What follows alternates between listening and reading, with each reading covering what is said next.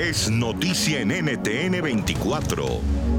Hola, soy Gustavo Alegretti en Cuestión de Poder. Hoy hablamos con el filósofo e investigador español Javier Moscoso sobre la pandemia de la COVID-19. ¿Cuánto nos ha cambiado como sociedad?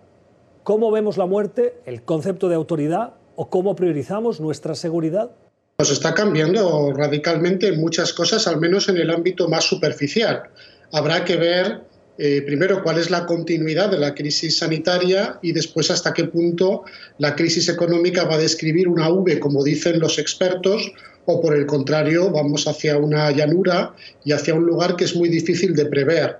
Yo, yo, no sé muy bien cómo nos va a cambiar ni en qué dirección. Esto más bien corresponderá a aquellos que tengan dotes adivinatorias. Yo como, como historiador, mi, tarea más bien es el pasado. Lo que sí parece obvio es que esta crisis sanitaria, que es al mismo tiempo también una crisis social, tiene muchos elementos relacionados con la, nuestra forma de ser. Está modificando nuestra forma de ser en aspectos muy, muy claros. Una de las lecciones más interesantes que estamos manteniendo, quizá eh, que estamos recibiendo del, del, contexto y de los países de América Latina y de otras zonas del mundo consideradas en principio países en vías de desarrollo, como es el caso, por ejemplo, de África, donde la pandemia y los efectos económicos y sociales de la pandemia se están mitigando en función de estas redes de solidaridad, de estas comunidades de ayuda que no dependen en principio o no solo de la cuestión gubernamental.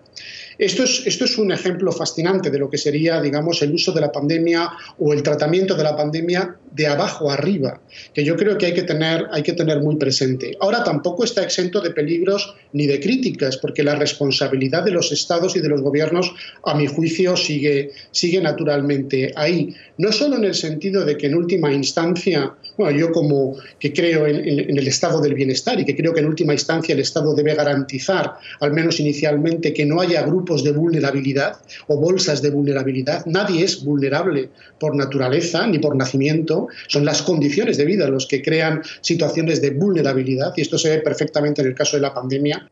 Esta fue parte de la conversación que tuvimos en el programa Cuestión de Poder que se emite de lunes a viernes a las 6 de la tarde en Ciudad de México, 8 en Bogotá y Quito y 10 en Montevideo y Santiago, en NTN 24. NTN 24, el canal internacional de noticias con información de interés para los hispanos en el mundo.